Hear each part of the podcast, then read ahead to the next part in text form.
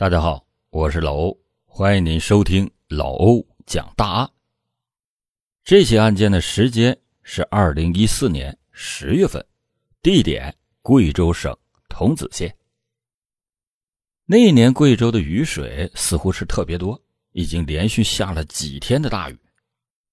有一天，一个村民发现自家在国道旁边的农田被雨水给淹掉了，于是他就带上工具。去田里边排水。就在他排水的时候，他发现了田地被淹掉的原因。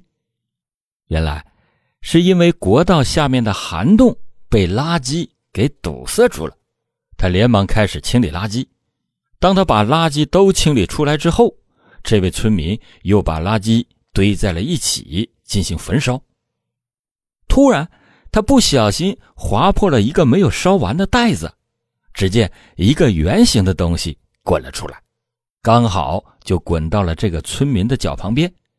他开始以为是一个没有气儿的皮球，抬脚就踢了一下。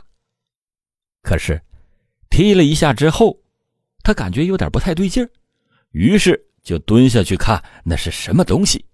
这一看可不要紧，吓了他一大跳，因为这哪是什么没有气的皮球啊！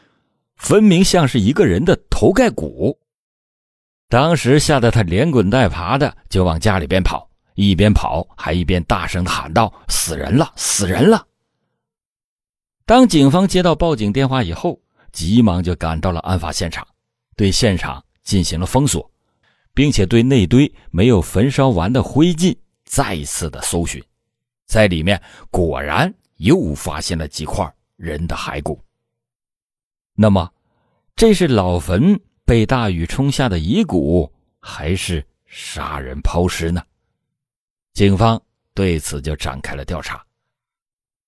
涵洞下惊现遗骨，刚开始在灰烬中发现几块人的骸骨时，警方猜测，这是不是大雨把哪里的老坟给冲毁了，遗骸不小心被雨水冲到了这里？可是。随着搜查的进行，警方又在灰烬中发现了一根应该是颈椎处的遗骨。这根遗骨的发现，说明这不是老坟的遗骨，而且这根遗骨上有很多像是被刀砍过的痕迹，并不像是自然脱落的一根完整的遗骨。由此就可以推断出，这背后有一起命案。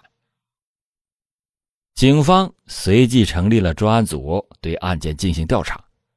首先就要判定死者的身份，因为现场遗留的线索不多，仅有几块遗骨，所以只得先围绕着这几根遗骨展开调查。检验的结果判定，死者是一名女性，年龄应该在十八到二十八岁之间。法医按照遗骨的老化程度。以及遗骨所在的环境推测，死者的死亡时间应该在两到三年之内。得到这些有限的线索以后，警方立即对案发的周围失踪人口进行了调查。与此同时，警方还发现了一个问题：发现死者遗骨的现场是在国道下面的涵洞里，而国道周边的交通十分的发达。连接着高速公路等等几条主要的交通干道，由此就可以推测出两种情况：首先，凶手不是当地人，只是临时将死者抛尸在涵洞里；再就是凶手是当地人，在当地杀害死者以后，将死者抛尸在涵洞里。如果凶手并不是当地人，那么调查的范围就要扩大。反之，排查的范围就要小很多。为此，警方先对周边的群众进行了走访调查。在调查的过程中，一位当地的老乡说：“啊，在一年前，涵洞的上方发生过一起车祸。令人感觉匪夷所思的是，当时这辆车是由遵义方向开往桐梓方向的。可是走到涵洞上方的时候，不知道怎么回事。”这辆车连人带车一下子从路上面翻到了涵洞的下面，也就是发现遗骨的位置。车翻了以后，当地的老乡看到，想要过来帮忙，谁知道竟然被从车里爬出来的人给阻止了。这位村民回忆，当时这辆车是四脚朝天的翻在地面上的，车里面还掉出了非常多的刀具。最引人注意的是，车里的人爬出来以后，随手找了一块篷布，把车子给盖住了。这个车主的行为。更让人奇怪，他非但不要老乡们帮忙，还不让他们报警，只说他自己处理就行。因为这起车祸过于的匪夷所思，所以当地村民的心中一直有着疑惑。眼下又在涵洞下面发现了一些遗骨，不知道是谁的，有一些村民不免将这两件事给联系了起来。对此，警方。也产生了怀疑，并且做了一个大胆的猜测。猜测是，当时这辆车在外地杀人以后，想把尸体带到其他的地方抛尸掉，但是走到涵洞上方的时候，不小心就把车给开翻了，于是凶手就趁机把尸体扔在了这里一部分。有了这个猜测之后，警方立刻的对此展开了调查。经过多方的寻找，终于找到了当时案发时的那伙人，但是调查出来的结果却令警方大失所望。警方找到的那伙人，问他们为什么不让报警，车内为什么会有刀具，为什么要把车给盖住，是不是在掩盖着什么秘密？听了警方的话，那伙人急忙的否认，他们看起来都很慌张。其中有一个人说：“当时不让报警，是因为我们刚到遵义打了架，开车跑出了遵义。因为车开得太急，一不小心就翻了下去。不让他们报警，是因为我们刚刚打了架，怕警方发现。车里的刀具也是打架用的。”经过警方调查，发现他们说的的确是事实，并没有撒谎。由此，这个推测就被推翻了。线索呢，也仿佛都断了一般，案件也仿佛陷入到了僵局。就在这时候，专案组的一个成员说了一句话：“他说，找不到线索就复勘现场，说不定会有新的线索呢。”听到这句话，警方当即就决定去现场再仔细的搜寻一遍，因为发现遗骨的位置附近都是田地。而且是挨着排水沟，遗骨很可能是从别处通过排水沟被冲到这里的，因此警方决定对涵洞以及排水沟都进行勘查。时间一点一点的过去了，在涵洞下游的位置，警方发现了一缕被发绳绑起来的头发，还在被焚烧的垃圾堆里找到了几颗牙齿。以及几块没有燃烧完的猪饲料袋子，由此可以推测，有没有可能是凶手在抛尸的时候，把受害者用这个猪饲料袋子丢在了这里呢？对此，当时发现遗骨的村民证实了，当时他就是不小心划破了这个袋子，那个头骨才滚了出来。警方将从这周边发现的人体组织送往痕检部门，经过检验，确定了这些都是受害者的。痕检部门在痕检时发现，这些牙齿上含有氟斑，死者生前应该生活在一个饮水中含氟量比较高的地区。氟斑牙，这是一种地方病，它是一种有地区性的疾病。含氟量高的地方就有好多人有这个毛病，而梓潼县这里就有许多的煤矿，煤矿多的地方含氟量就高，所以在这里居住时间长的人都有这个毛病。另外一边，警方对这个猪饲料袋子和绑头发的发绳也进行了调查和走访。通过猪饲料袋子的残余碎片。找到了这款猪饲料的生产厂家，确定了生产这种猪饲料的厂家是在贵州省贵阳市。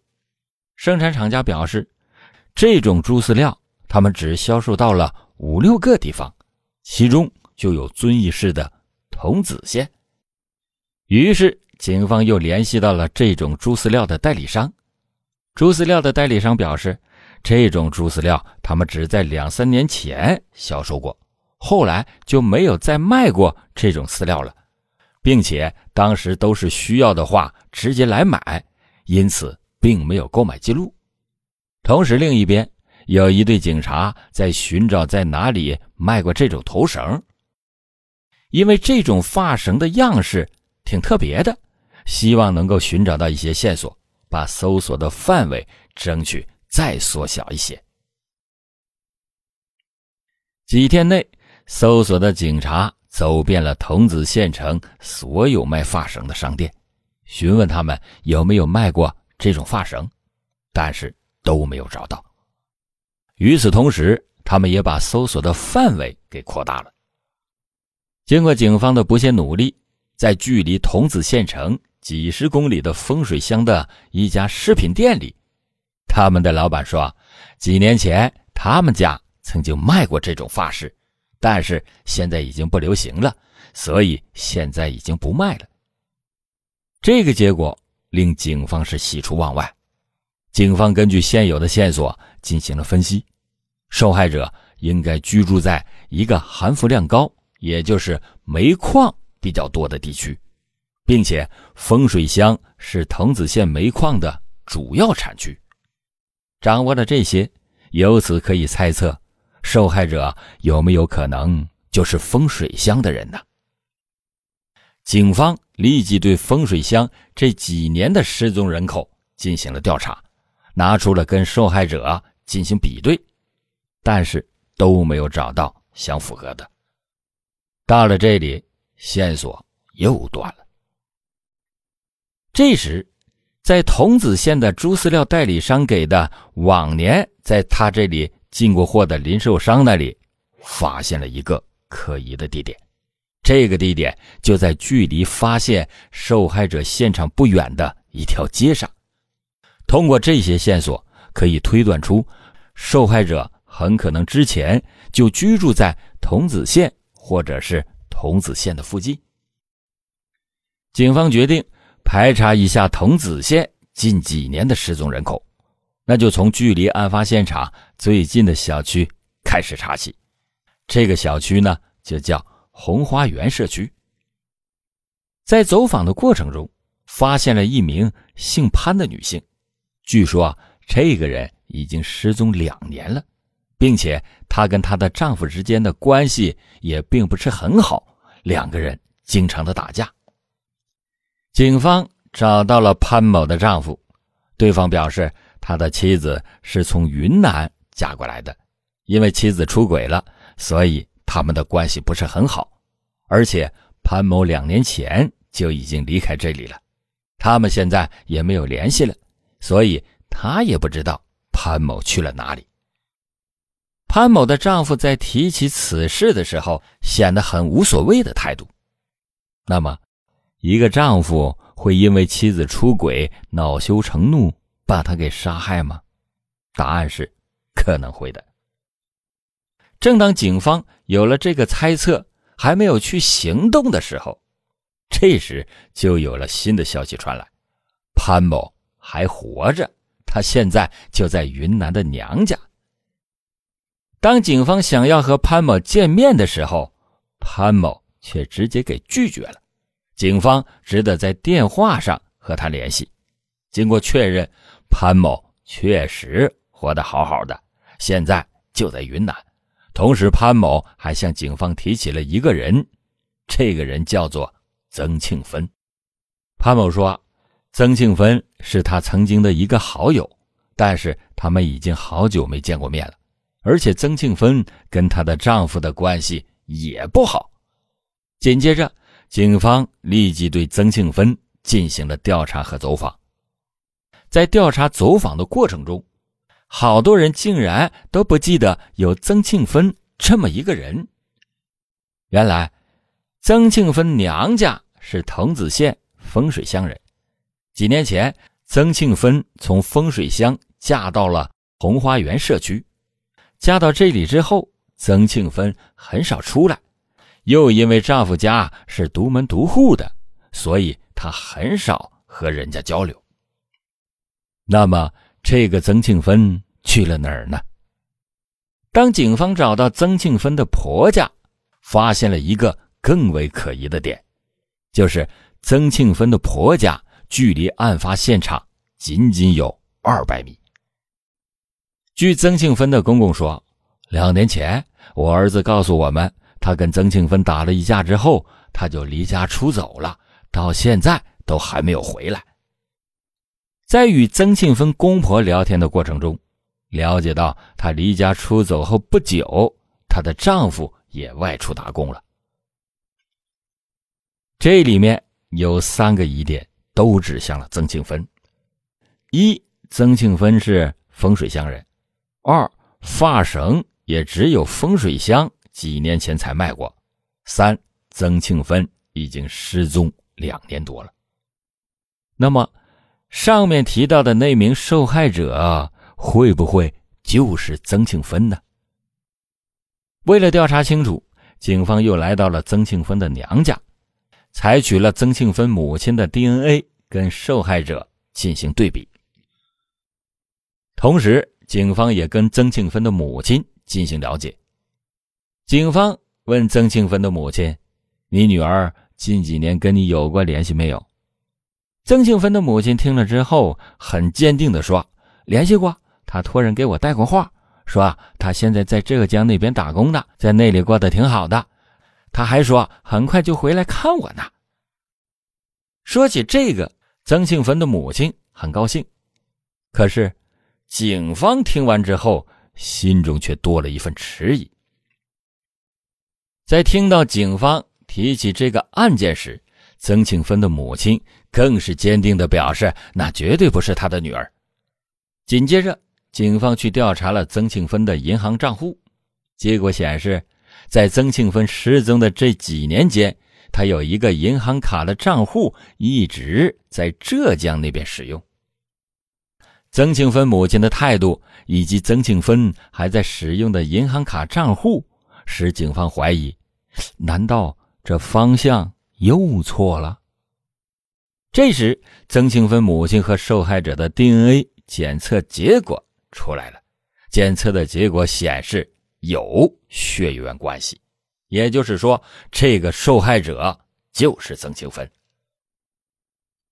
现在确定死者是曾庆芬了，那么就有很多的问题都摆在了眼前。既然曾庆芬，已经死了，那一直在频繁使用的那个银行账户究竟是谁在使用？另外，又是谁给曾庆芬母亲带的话呢？这个背后仿佛有一把大手一直在操纵着这所有的一切。警方再次来到了曾庆芬母亲的娘家，询问说：“是谁给你带的话？是你女儿本人跟你说的吗？”曾庆芬的母亲说：“在曾庆芬结婚没多久，他就接到了女儿打来的电话，说两个人不合适，经常的吵架。他还对我讲，他有其他喜欢的人，但是我不同意，一直劝他不要离婚。至于曾庆芬的母亲为什么坚持不同意女儿离婚，这是因为当初曾庆芬在跟杨阿健的时候，因为两个人还没有成年，领不了结婚证。”所以，两家在结婚的时候签订了一份契约，契约约定，两家谁要是先提出来离婚，谁就要赔偿对方的损失。当时，曾庆芬的母亲把家里仅有的八万多块钱都拿给女儿当陪嫁了，因此，即使曾庆芬和杨阿健结婚以后关系并不好，两家也仍然是谁都不愿意说离婚。否则就要赔偿给对方好多的钱，为此，曾庆芬跟杨阿健的婚姻就这样僵持着。直到有一天，有一个男人给曾庆芬的母亲打了电话，说啊自己想要将曾庆芬给带走，他们去外地重新生活。他还保证他一定会对曾庆芬好，让她幸福，这样他们也不用赔偿杨阿健家了。曾庆芬的母亲同意了。提起到这件事儿，曾庆芬的母亲对警方说：“她一直对杨阿健家里边怀有愧疚。”他还告诉了警方另外一个线索：当初女儿曾庆芬结婚的时候，他还给女儿另一张卡，上面有五千块钱，希望警方能够查一下这张卡。此时，另外一批前往浙江调查曾庆芬银行账户的警察也传来了消息。说一直在使用银行卡的人找到了。原来，在二零一二年，曾庆芬的表姐因为当时没有身份证，所以用曾庆芬的身份证办理了一张银行卡。而这张银行卡，他的表姐一直在使用，所以才会有在浙江那边的使用情况。排除掉了这个情况之后。警方又调查了曾庆芬母亲说的另外一张卡，这一查发现，这张卡里边已经没有钱了，而取走这张卡里钱的不是别人，正是她的丈夫杨阿健。更重要的是，这张卡里面的钱是在曾庆芬死后不久就被杨阿健给取走了。而且在曾庆芬遇害后没多久，杨阿健就带回家了另外一个女子。妻子死亡后不久，立马就带了另外一个女子回家。警方认为曾庆芬的死一定和杨阿健有关，于是警方对杨阿健展开了调查，发现杨阿健一直在福建福清的一家工厂里面打工。警方来到了福建。福清那家工厂抓捕到了杨阿健。被抓后的杨阿健承认自己在两年前杀害了曾庆芬，并且把他分尸以后抛尸了。警方把他带回到了贵州的桐梓。杨阿健带着警方在自己家院里的一堆沙石下的土地里挖出了曾庆芬的另一部分遗骨。在监狱里面，杨阿健说。他从小和外婆一起生活，在他十二岁的时候，母亲从外地回来了，他这才回到了家里。但是回到家里的他和父母的关系并不好，因为他不听话，所以父亲经常的打他，这也使他越来的越叛逆。在他十七岁那一年，父母更是做主让他和曾庆芬结了婚。而在此之前，杨阿健有一个关系很好的女朋友了。但是父母强行的把他们给拆散了，逼他娶了曾庆芬。结婚以后，他才得知，原来曾庆芬也并不想嫁给他，于是两个人就商量着离婚。可谁知道这一决定竟然遭到了双方父母的反对，两家都在劝他们好好的过下去。正当他们妥协，准备这样过下去的时候，却发现没有感情的婚姻很难维持，他们经常的吵架，也经常的打架，本就不好的关系更是降到了冰点。直到一天，杨阿健在外面打麻将，曾庆芬来叫他回家，在争吵的过程中，曾庆芬更是把麻将桌给掀翻了。这一次的冲突令杨阿健感到十分的丢脸，他第一次产生了。想要杀死妻子的想法。有了这个想法，杨阿健就开始悄悄的谋划。终于有一天，他在酒吧喝醉酒以后，在被曾庆芬找回来之后，他就把罪恶之手伸向了曾庆芬。为了问出曾庆芬的银行卡密码，他拿着皮带勒向了曾庆芬的脖子，差一点就把曾庆芬给勒死了。当他拿到密码以后，在曾庆芬收拾东西准备离开的时候，他再一次的向曾庆芬下了手，拿刀杀死了妻子，并且将其分尸。这时的杨阿健感到很慌乱，他给朋友杨辉打了个电话，告诉对方自己把妻子给杀了，希望杨辉能够来家里陪一下自己。杨辉放下电话以后，便直接来到了杨阿健的家里，并且听了杨阿健想要抛尸的想法。抛尸以后，杨阿健找人给曾庆芬的母亲打了那个私奔电话，又对家里谎称曾庆芬跟人家私奔了。随后，他就带着他的女友来到了福建打工。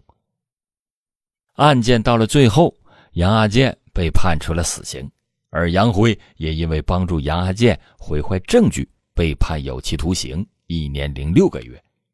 这起案件的前前后后，似乎从头到尾都没有看到杨阿健的悔过之意，看到的只是他对父母包办婚姻的不满，一纸契约。毁了两个家庭，在这里，老奉劝一些家长，在孩子成长的过程当中，要多听听孩子内心的声音，也要多问一下孩子的意愿。